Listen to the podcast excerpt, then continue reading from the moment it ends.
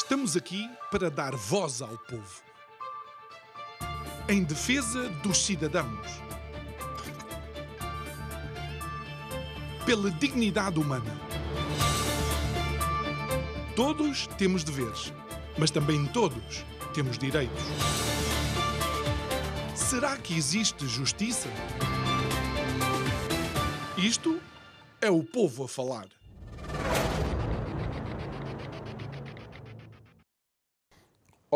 Hoje é 25 de abril do ano de 2022. O meu nome é João Nuno Pinto e isto é o Povo a Falar. E achámos que seria indicado para, neste dia, conversar com um dos capitães que trouxeram até nós a Revolução.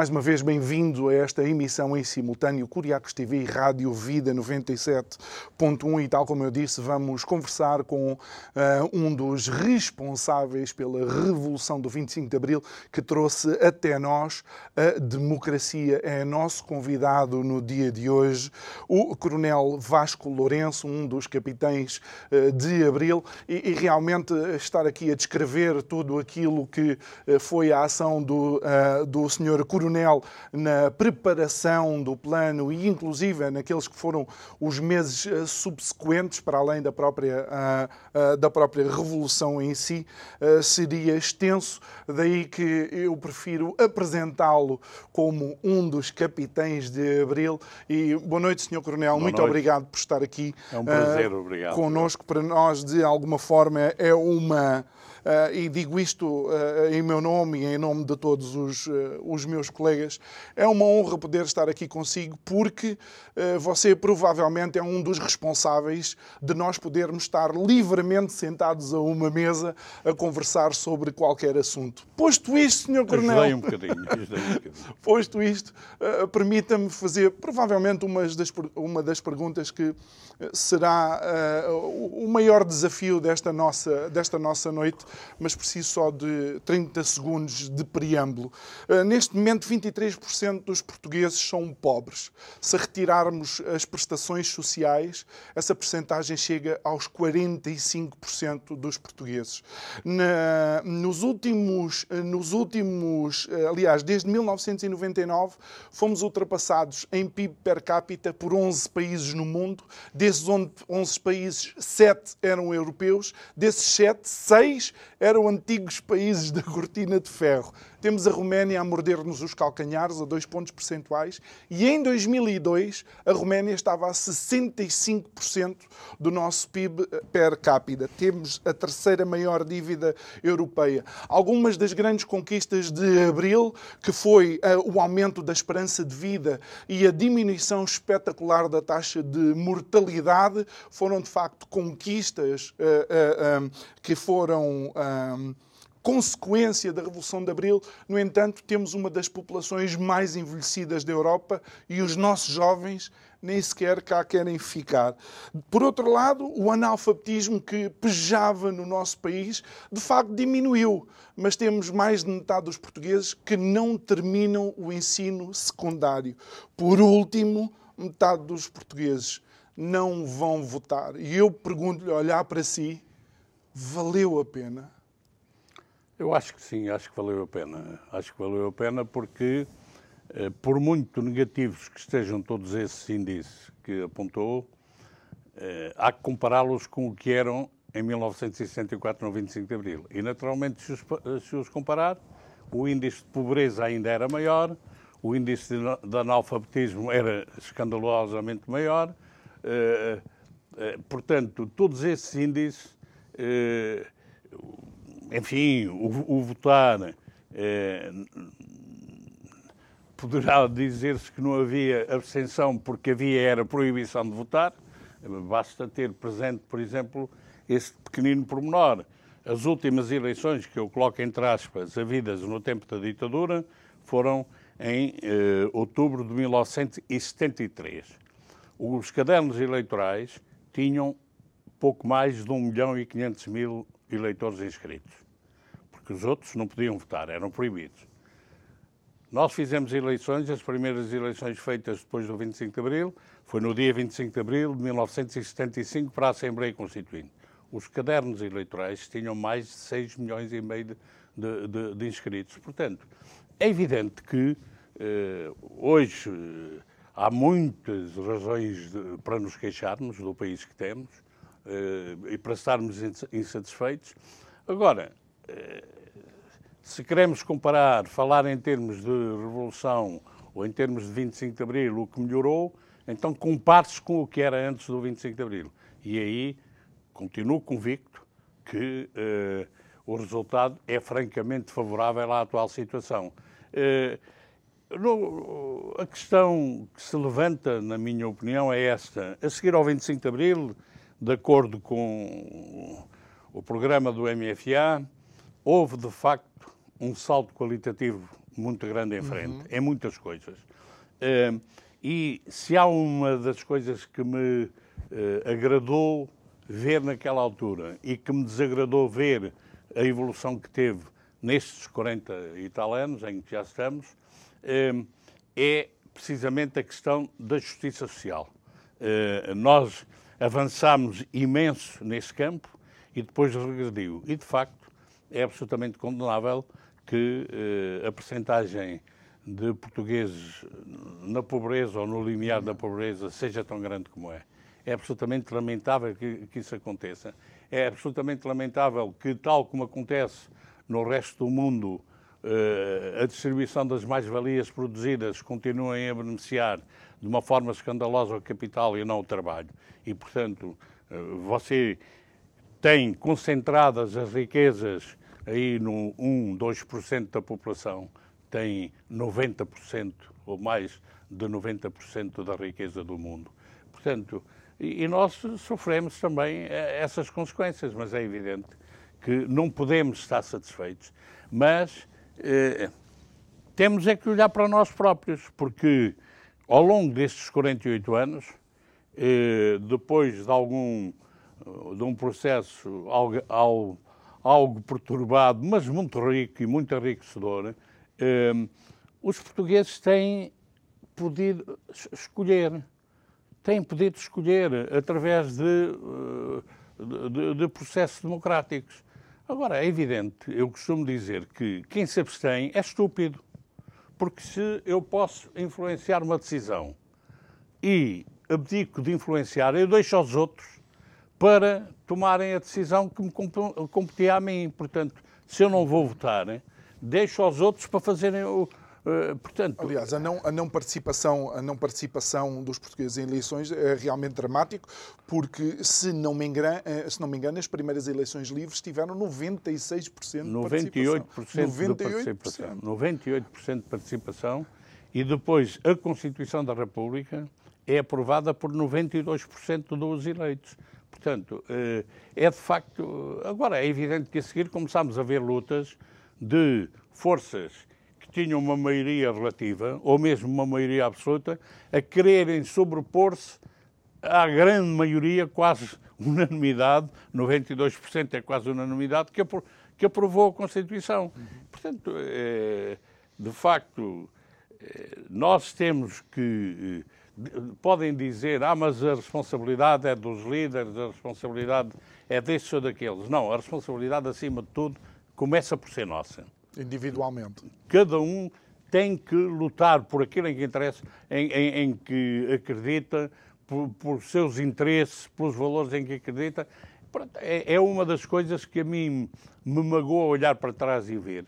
É que depois de uma participação massiva das populações na defesa do, do, daquilo em que acreditavam e na defesa dos seus interesses, assistir a esta abstenção uhum. absolutamente inaceitável, porque é o que eu digo. Eu lembro-me quando a AD, eh, em 1980, ganhou as eleições eh, com maioria absoluta, a seguir era moda andar na rua com o autocolante a dizer eu não votei, não votei na AD.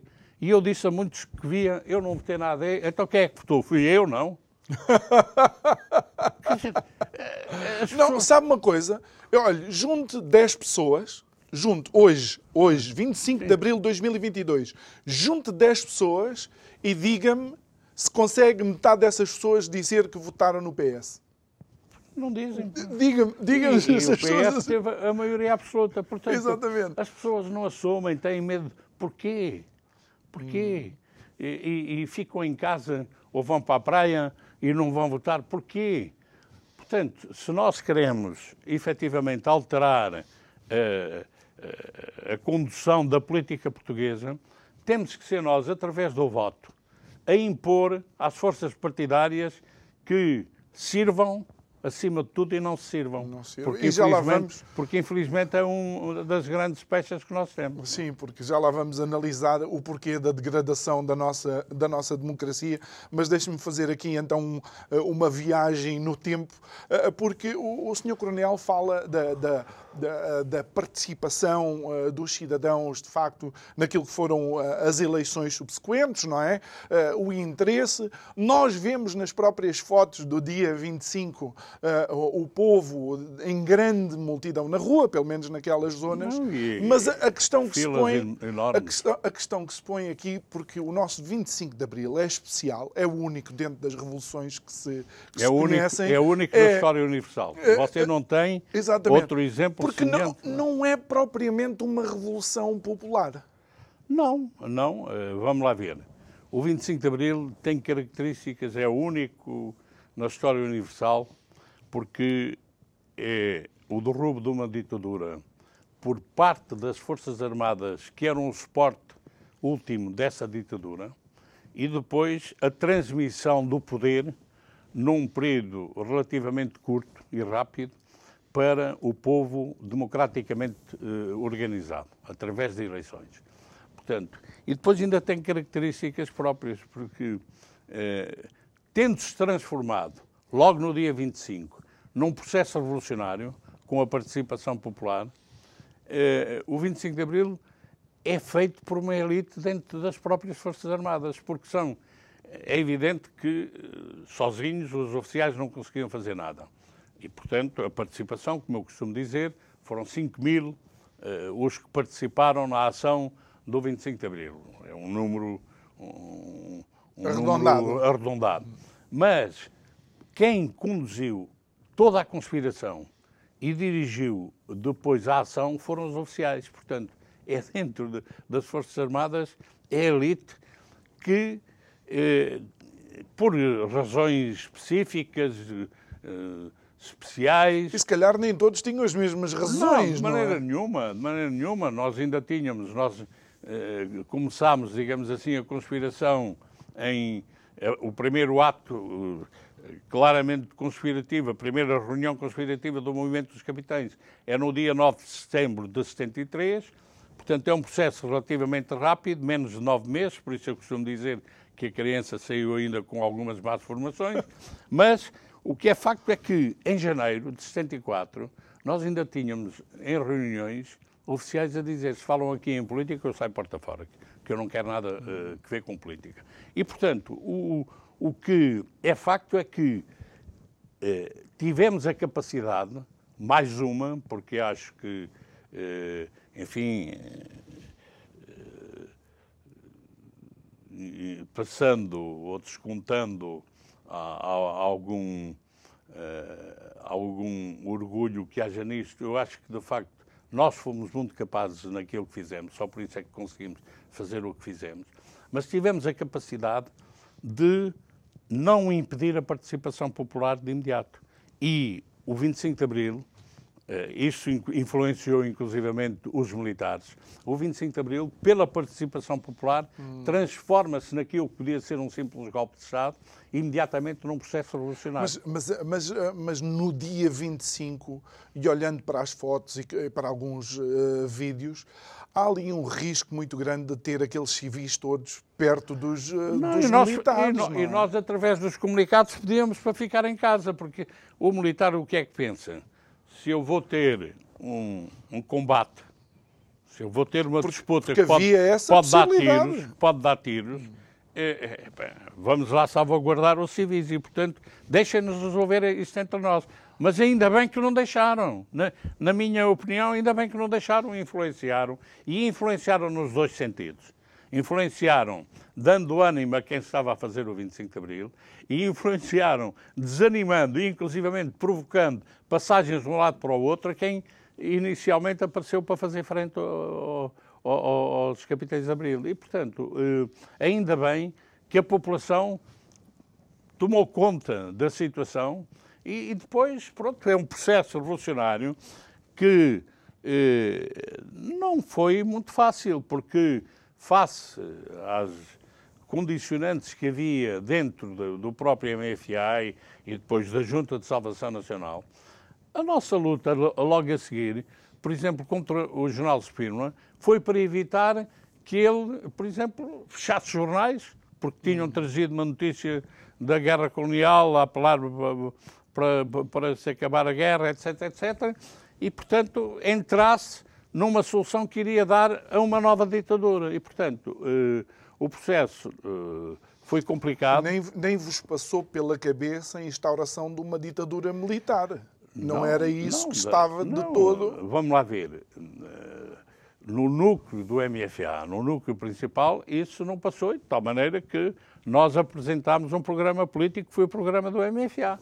Dentro do MFA havia um, um grupo organizado à volta do General Spínola que tinha um projeto de poder pessoal e que o tentou. E, portanto, a primeira luta que nós tivemos eh, na- naquilo que se pode chamar o processo que leva até ao 25 de até à aprovação da Constituição, a primeira luta, que depois se consubstancia no 28 de setembro de 74, é contra o General Spínola, que pretende a imposição de um projeto de poder pessoal. Depois há ali um período de, enfim, eh, espera, digamos assim. Depois há a nova tentativa do General Spínola no 11 de março, perde mais uma vez. Aliás, fez, como fizeram sempre tudo em cima do joelho, eh, perderam sempre, falharam sempre.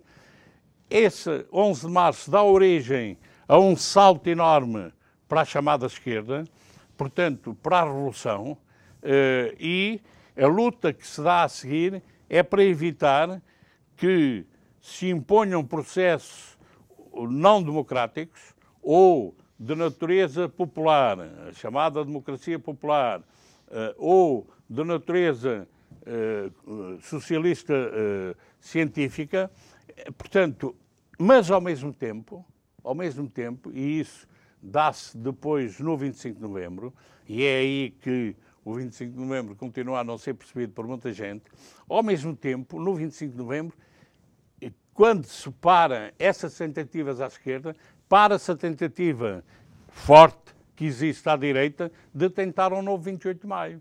Porque houve quem o tentasse, nomeadamente, de alguma forma, o, o 25 de novembro foi o finalizar, ou foi o ponto final, Não, o 25 a- eventualmente, a tentativas de subversão daquilo que era. para um lado e para o outro. Ok. É, Isso é bom que se frise. E o 25 de novembro, na minha opinião, eu sou- serei suspeito a falá-lo, porque estive eh, a comandar as forças do lado vencedor, no- no 25 de novembro, o 25 de abril é reposto nos seus verdadeiros carris. E, portanto, e permite criar as condições para que a Constituição seja aprovada na Assembleia Constituinte de uma forma normal e, e, portanto, ela é aprovada no dia 2 Mas de abril. o, o, senhor, o senhor Coronel Vasco Lourenço também é uma, uma figura paradoxal, porque da forma como eh, fala do general Spínola, é na mesma alguém que propõe hoje eh, a condecoração do general Spínola, e já lá vamos, já lá vamos, já lá vamos, vamos continuar ainda aqui bem, um bocado tá nesta, nesta, parte, nesta parte histórica. Aju- Ajude-nos primeiro a entender eh, como é que foi possível em Portugal eh, tanto tempo de ditadura, se realmente as coisas estavam hum, tão mal, se realmente o país, tal como o Sr. Coronel dizia, como é que foi possível este período de tempo? A ditadura portuguesa, e, e há muitos estudiosos, e olha, eu recomendo, eh, ainda está lá uma exposição organizada por Pacheco Pereira sobre a censura, que está no edifício do Diário de Notícias, ali na Avenida da Liberdade, em Lisboa. Eh, o problema é que eh, a ditadura, primeiro ditadura militar e depois o chamado Estado Novo, foi uma ditadura que, sendo aparentemente pouco repressiva, porque não teve aquela repressão violenta que teve o, o fascismo ou o nazismo, eh, ou era, mesmo o Franco, ou não tendo o problema nem, nem o próprio hum. Franco. Portanto, eh, era uma, uma ditadura eh, que coartava por completo a liberdade e era instalou-se o medo na população portuguesa. Eu lembro quando era jovem, o meu pai dizia: Não te metas. Os outros, a política é para eles, tu não te metas. Portanto, e depois do 25 de Abril, quando ele estava satisfeito por ver o filho tinha feito o que fez, eu dizia-lhe, olha, se fosse seguir os seus conselhos, naturalmente, não tinha metido em nada. Mas ainda lhe mandou uma canelada não, sobre... Não, é uma canelada, eu compreendia perfeitamente. Claro. Eh, adorava o meu pai e a minha mãe, mas eh, era, era um fruto da, da sociedade que existia. Portanto, eh, eh, eh havia um país inventado pela ditadura, pelo Estado Novo, que não correspondia nada à verdade. Por exemplo, a pobreza, ninguém dava por ela, digamos assim, porque ela não existia. Eh, não existia na comunicação vista, social, à vista. Eu lembro-me da minha mãe matar a fome a muita gente lá na minha aldeia. Os meus pais, enfim, não eram ricos, mas eram uh, da classe média, eram comerciantes, e eu lembro-me de ver a minha mãe matar a fome a muita gente da aldeia.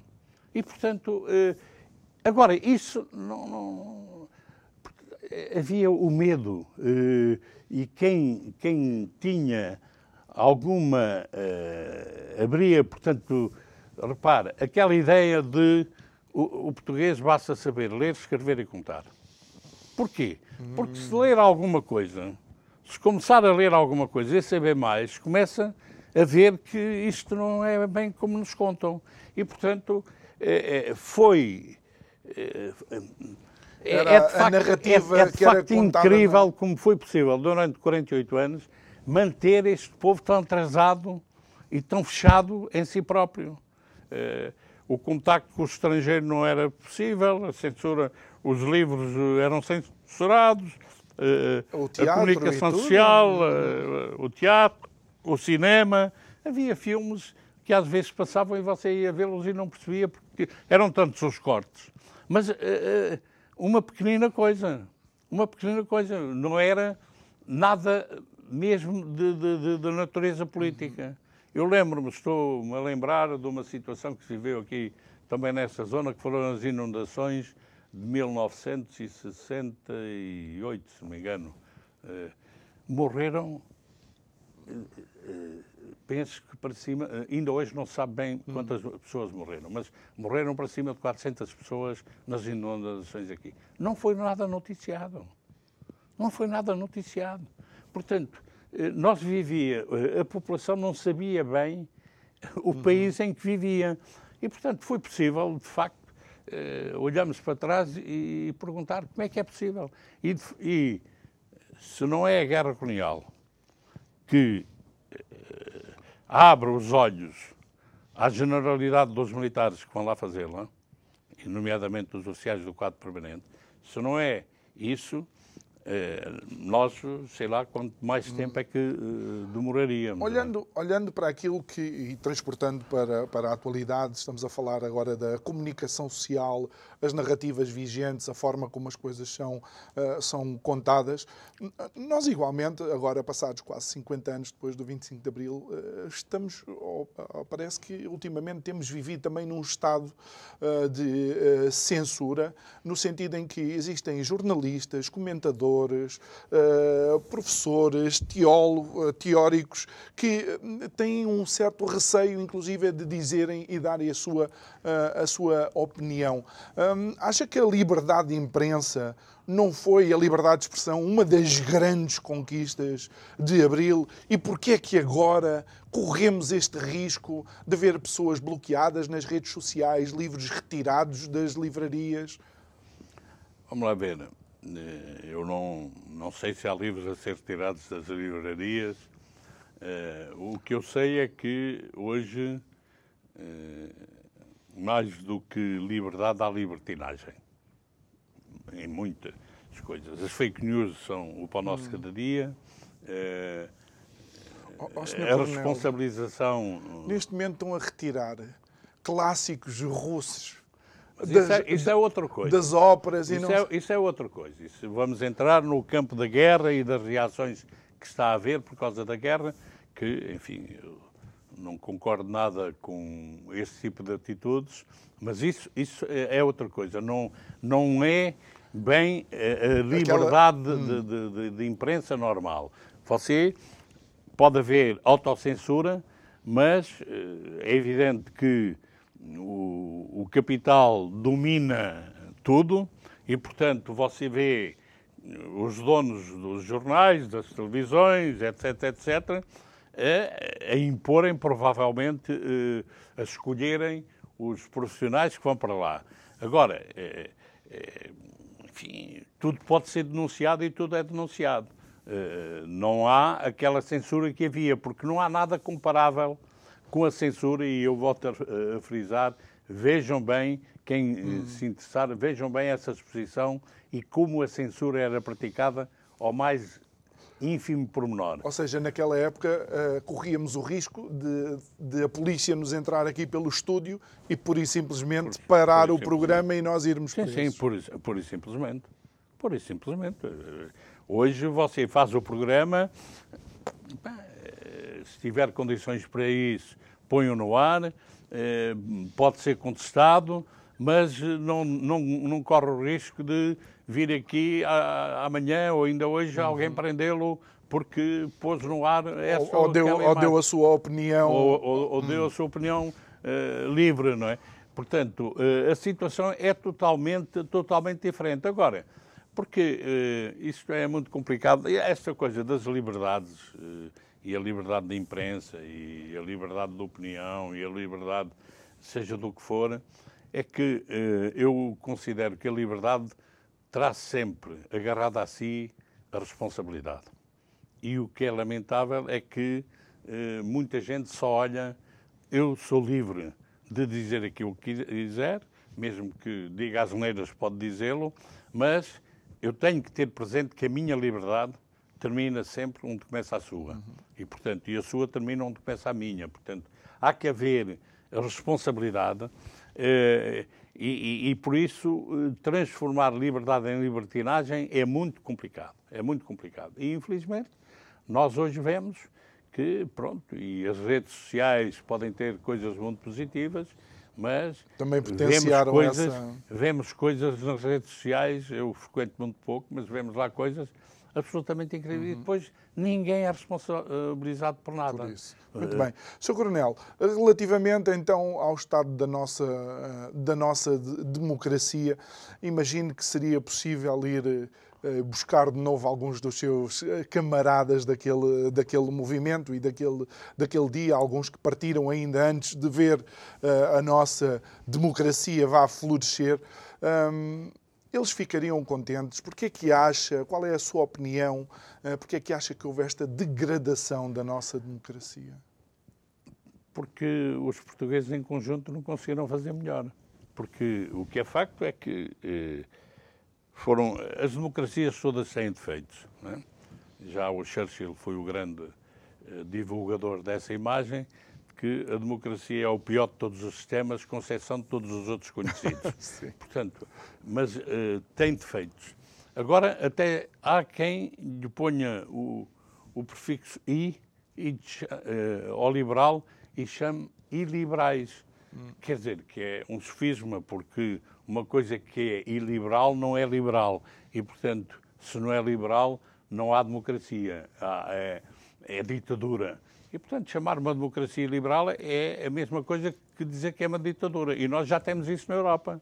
Já temos isso na Europa e há para aí uns idiotas que querem eh, eh, importar isso cá para Portugal. Mas o que é facto é que eh, eh a democracia eh, é o, eu costumo dizer, quando numa associação, eu costumo dizer, a associação é o fruto dos seus associados. Portanto, a democracia tem que ser o fruto dos seus cidadãos. Se os cidadãos se afastam, se abstêm, se não, não participam, eh, começa a ser um número menor. Sim, mas, oh, Sr. Coronel, eh, não é responsabilidade dos cidadãos, por exemplo. Uh, o legislar, não é responsabilidade não, mas, do cidadão. Mas, Ou seja, o cidadão quem, transfere através do seu voto para os partidos quem, políticos. Quem tem, é? quem tem essa capacidade de legislar, a certa altura, não serve, e isso serve, que é, infelizmente, o, aquilo a que nós assistimos no dia a dia, é que eu considero que a política é eh, uma arte extraordinariamente nobre, mas fazer política é servir, servir os outros não. Eh, nós vemos que muitos dos políticos o que querem é servir-se. E, portanto, os cidadãos têm que penalizá-los. Penalizá-los não através de um golpe de Estado, mas através do voto é a arma que têm. Hum. E, e, e, e manifestarem-se e fazerem pressão contra. Eu nem acredito que o Sr. Coronel está a dizer não através de um golpe de Estado, não é? Não, não, Porque às vezes, por exemplo, imagine que em vez de, eh, de, vivermos um regime totalitário de uma pessoa, estamos a viver um totalitarismo partidário. Imagine. Imagine que os partidos de tal forma se tornaram uma elite fechada dentro deles mesmos que eles, eles controlam a nossa democracia. O que é que resta ao cidadão? Revoltar-se. Não é? Revoltar-se revoltar-se. Aliás, basta. E, e, a nossa conversa é assim, é franca e aberta, sim, sim. felizmente podemos tê-la. Sr. Coronel, uma, uma das grandes e das claras demonstrações de que esta elite política acha que está acima dos outros, para mim, é a falta de respeito com que tem tratado as Forças Armadas. Pois, mas isso, isso é, é cíclico. Normalmente, os militares só são acarinhados é, é aquele velho ditado, só nos lembramos da Santa, da Santa Bárbara quando começa a trovejar. Portanto, é, é, o problema da liberdade é, é este. Nós só lhe damos importância, é como a saúde. Nós só lhe começamos a dar importância quando, quando, começamos a ter problemas, uhum. quando começa a faltar. As Forças Armadas, quando não são necessárias, são encaradas como, quando não são necessárias no imediato, são encaradas como um bem supérfluo, hum. um, um, custo. gastos, um custo, um custo inapropriado, etc, uhum. etc.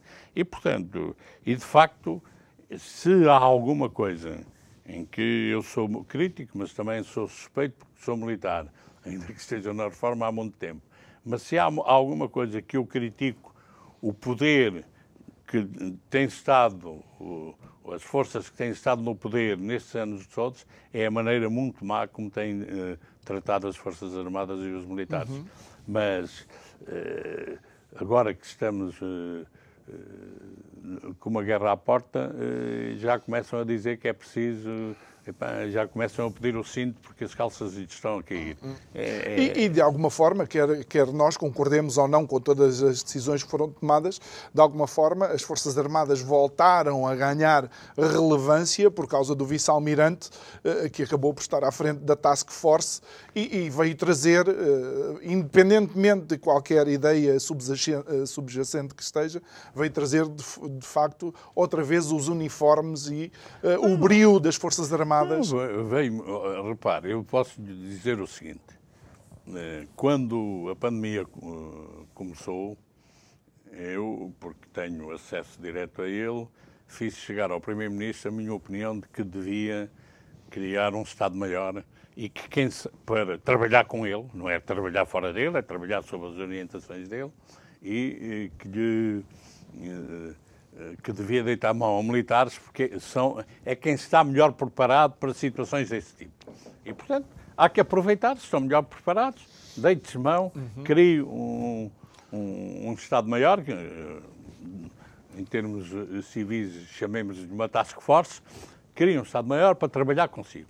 Enfim, demorou algum tempo a fazê-lo e, a certa altura, foi nomeado o almirante Gouveia Mel. Passado algum tempo, numa conversa com o Primeiro-Ministro, ele fez-me saber o seu agrado pela maneira como o Almirante Gouveia Melo estava a, a, a, proceder e os resultados que estava a ter. Eu deixei-me rir e disse ao Primeiro-Ministro, se tivesse feito isso quando eu lhe disse, evitava montes de asneiras que os seus boys andaram por aí a fazer. Portanto, de facto, vamos lá ver. O almirante Gouveia Melo foi o homem que esteve no lugar certo uhum. na, na, hora certa. E, nós... e procedeu e, e, teve bons resultados. Não é o único. Porquê? Porque os militares estão preparados para determinado tipo Exatamente. de ações. E depois, a generalidade dos militares tem uma maneira de estar, é que olha para as missões com o espírito de servir hum. e não de se servir. E, portanto, é, é, é nos incutido a nós militares e por isso é que o MFA, como eu costumo dizer, olhamos para o espelho e não nos envergonhamos daquilo que vemos em frente. Portanto, eh, o MFA procedeu de uma maneira geral, independentemente de um caso ou outro que possa ter havido, porque há sempre, mas procedeu de uma maneira geral, servindo e não se servindo. E agora, eh, o problema é que, eh, pronto, os heróis, quando morrem, são todos heróis ou são heróis. Enquanto se está vivo é complicado. É uma chatice. Muito bem. Olhando, entretanto, para uh, ainda para a degradação da qualidade da nossa democracia, de alguma forma, uh, e, e, de facto, democracia é importante, o voto não se esgota uh, no voto. Não, porque depois há que exigir ao eleito que mantenha uma relação permanente com o eleitor. E aí falham. Aí o eleito é que falha. Porque o grande falhanço, na minha opinião, e nós na Associação 25 de Abril, já aqui há uma boa dezena de anos, debatemos esse, esse tema, que é a relação do eleito com o eleitor e do eleitor com o eleito. O problema é que o eleito faz as promessas todas para ganhar o voto, obtém a eleição e depois esquece de quem o elegeu, de, ao escutar permanentemente a vontade, o desejo, já, a opinião do, do, eleitor para tentar levar à prática. Já para não aquilo. dizer que se esquece das promessas. Não, isso nunca mais se lembra. Isso, isso não se esquece. Uh, apaga as redes oh, imediatamente. Senhor do... Coronel, outra, outra questão que, que muitos concidadãos, amigos meus, colegas meus também, uh, por vezes questionam é quem é que manda nos partidos? Porque dá a sensação de que existe dentro dos partidos também forças a degladiarem-se. O que, eh, imagine isto, numa missão militar, ter duas cabeças a ditar eh, ordens contrárias é o princípio do fim. Não, é, repare, eu costumo dizer que um dos males da, da, da democracia portuguesa, na minha opinião, foram os partidos o falhanço dos partidos de uma maneira geral. Porquê? Porque numa democracia representativa você tem que ter sempre alguém que representa alguém. Chamamos, em democracia chamamos de partidos, podíamos chamar de autocarros ou outra coisa qualquer, mas são partidos. Portanto, eles são essenciais. O problema é que os partidos transformaram-se em tribos que defendem essencialmente os interesses dos seus militantes e, lamentavelmente, na generalidade dos partidos, nós assistimos que já não defendem os interesses dos militantes todos. É só de parte dos militantes, porque internamente há lutas intestinas que não se compreendem. Eh, Pelo poder dentro dos partidos. Eh, de facto, assim é difícil governar, eh, governar essa casa. É? E, também é difícil, obviamente, tentar outra vez chamar uh, os cidadãos a, ao ato tão nobre que é de porque, votar. Porque os cidadãos começam a descrever, começam a estar. Uh, portanto, muito descontentes, dizem é tudo a mesma coisa, quando não é. felizmente, ainda não é tudo a mesma coisa, mas e não vou votar, e depois deixam a meia dúzia se aproveitam. Claro. Senhor Coronel, entretanto, vamos então àquilo que falávamos há pouco relativamente ao general, general Spínola, um, que é um, a sua nomeação para ser condecorado. Entretanto, há uma carta, uma carta aberta uh, a dizer que a condecoração de Spínola seria uma afronta. Alguns desses nomes são conhecidos: Fernando Rosas, historiador, uh, Carlos Brito, que foi uh, líder parlamentar do PCP, o Francisco Louçã, também, que foi do Bloco de, de Esquerda. Se há alguém que nós sabemos pela história que não gostava do Spínola, era o senhor Coronel. No entanto, é você que propõe o nome uh, do general para ser condecorado. Vamos lá ver. Eh, eu acho, eu serei suspeito a falar, menos suspeito porque fui um dos primeiros condecorados com a Ordem da Liberdade, pelo Presidente da República Ramalhianos, Mas eu penso que, de facto, o 25 de Abril foi um ato único na história de Portugal, foi a melhor operação, mesmo só no aspecto militar, que alguma vez as Forças Armadas fizeram. E, portanto, acho que os seus responsáveis principais, os que tiveram ação relevante nessa ação, quer na sua preparação, que eu designo por conspiração, quer depois na execução da operação militar, deviam ter sido reconhecidos imediatamente pelo país. Foram alguns, ficaram muitos por ser reconhecidos. A minha opinião é que eh, se temos que ser capazes de pôr uma barreira no pós-25 de Abril e ir condecorar a ação do 25 de Abril. Se formos capazes de fazer isso, é evidente que o João Espino é um dos que merece ser condecorado. No pós-25 de Abril, eu já disse, fui a besta negra dele, portanto, tive... Uh, Intervenções discussões e, e... muito, muito, muito complicadas com ele. Uh, opus-me bastante a ele e, portanto, uh, não gosto de o ver estar a ser condecorado. Como também não gosto de ver outros que eu acho que fizeram mal à esquerda. E, portanto, uh, nós assistimos aqui. Eu fiz essa proposta ao Presidente da República, colocando lá alguns que enfim, me custa lá colocar, à esquerda ou à direita, eh, tentando ser isento, e, por exemplo, acho que a melhor prova da minha isenção é que há lá vários que não são sócios da Associação 25 de Abril. Apesar da Associação 25 de Abril ter ainda hoje cerca de 90% dos militares de Abril uh, sócios, há alguns que estão na lista que não são sócios da Associação 25 de Abril. E, portanto, acho que isso mostra a minha isenção nesse aspecto. Está claro, nós vemos que houve reações à esquerda contra o Espínola, há reações à direita contra o Vasco Gonçalves e o Rosa Coutinho, hum. enfim, portanto, eh, eh, a minha opinião é que o país, e, e aí obtive uh, o, a adesão a esse princípio por parte do Sr. Presidente da República, que é quem tem competência para, para condecorar, eu não tenho competência nenhuma, uhum. portanto, ele é que tem competência para condecorar, de, que se deve olhar para o 25 de Abril, independentemente do dia 26, do que se passou a seguir. Uhum. Porque o, o, que se passou a seguir eh, dividiu-nos, como ainda hoje Uh, ainda, hoje. Ainda hoje. Ainda, ainda hoje, hoje, eh, nós vemos a discussão à volta. E, e, e olha, por exemplo. Da eu, comemoração ou não comemoração do 25 de novembro, eu, ainda hoje. A, a, minha questão, e esta agora é pessoal, uh, tem a ver com a condecoração de Rosa Coutinho. Há na internet uma, uma carta que falsa. muitos dizem que é falsa. Não, okay. ouça, não.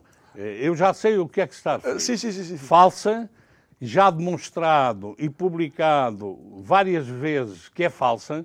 O António Barreto, em determinada altura, foi logo em 75, escreveu essa carta eu. e eu pessoalmente demonstrei que era falso e o António Barreto concordou. Eh, eh, assumiu publicamente. E eh, mesmo especialistas, quem não, conhece o Rosa Coutinho e a é forma como isso. ele fala. Não, ouça, você tem um, tem um dado que, que desmonta logo tudo isso. O, o, o, impresso utilizado para essa calça, uh, carta falsa é do antes de, de, do 25 de Abril. Já não existia esse impresso eh, quando o Rosa Coutinho fez a, a lá carta. esteve. Fez mas, a carta, mas, não. Ele não fez a oh, carta. Quando, quando apareceu, quando apareceu a fotocópia é que depois andava a é circular. que o, o, o problema do Rosa Coutinho tem que ver com um processo complicado, que foi o processo da descolonização barra independência. O, senhor Coronel, é assim, esta é carta é, é, falta. A carta é falsa. Eu, eu, não tenho dúvida Eu nenhuma. também não tenho dúvidas nenhumas. Mas o que não é falso foi o que de facto aconteceu.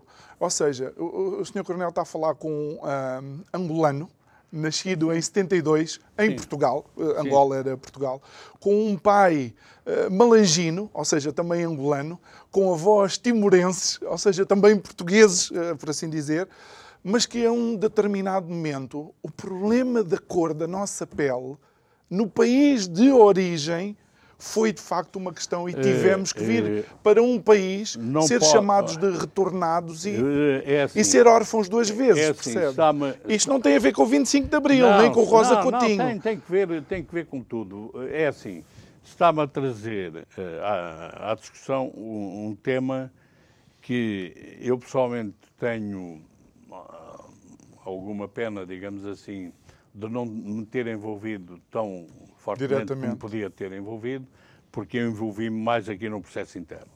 Mas o, o, problema é este: eu nunca falo em processo de descolonização. Eu falo sempre em processo de descolonização barra independência ou independência barra descolonização.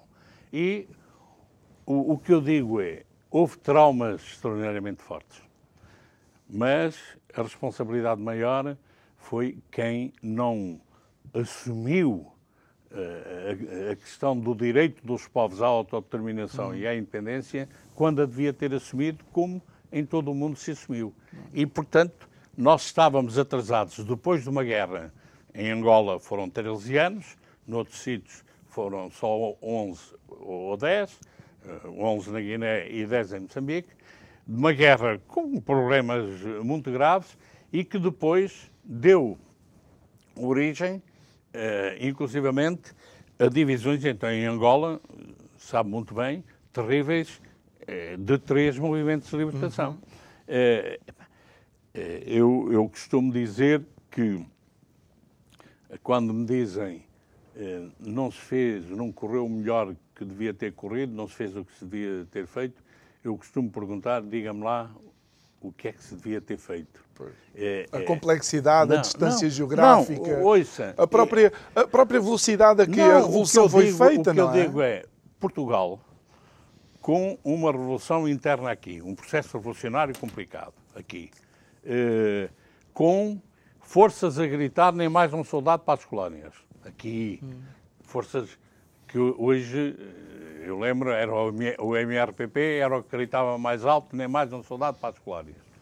Com os militares que estavam lá a dizer: Eu não sou o último a morrer numa guerra que já, já não tem sentido. Quero regressar imediatamente.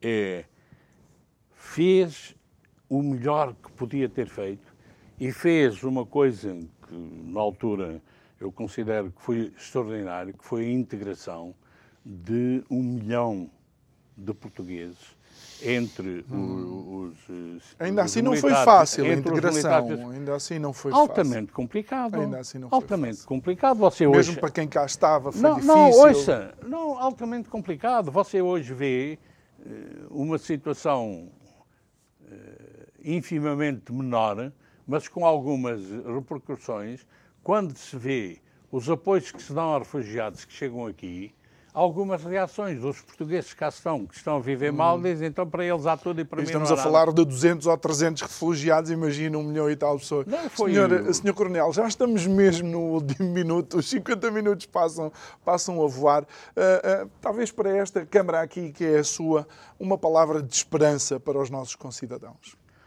Não, uh, a minha esperança é que Primeiro é que a guerra que mais uma vez assola a Europa eh, tenha rapidamente uma solução e, e consigamos eh, atingir a paz, fazer a paz, eh, sem uma escalada absolutamente incrível. É evidente que há que condenar, em primeiro lugar, o agressor, que é a Rússia e o seu presidente, o Putin, mas há que ter em consideração que a guerra não se faz só de um lado e, portanto, há sempre, no mínimo, dois contendores. E, portanto, há que tentar encontrar, dentro da situação, uma solução. solução de paz. E espero que não haja escalada. E internamente, em e, 10 segundos. Internamente, espero que os valores de Abril se consolidem e a democracia se pratique e quem está no poder sirva e não se sirva. Muito bem, Senhora Coronel. Obrigado. Muito obrigado por ter obrigado. estado aqui connosco neste 25 de abril obrigado. de 2022. Muito obrigado a si também que nos acompanhou nesta entrevista tão especial e de, algum, ah, de alguma forma histórica ah, para todos nós, onde será necessário entender e participar mais na nossa democracia. Obrigado, até amanhã.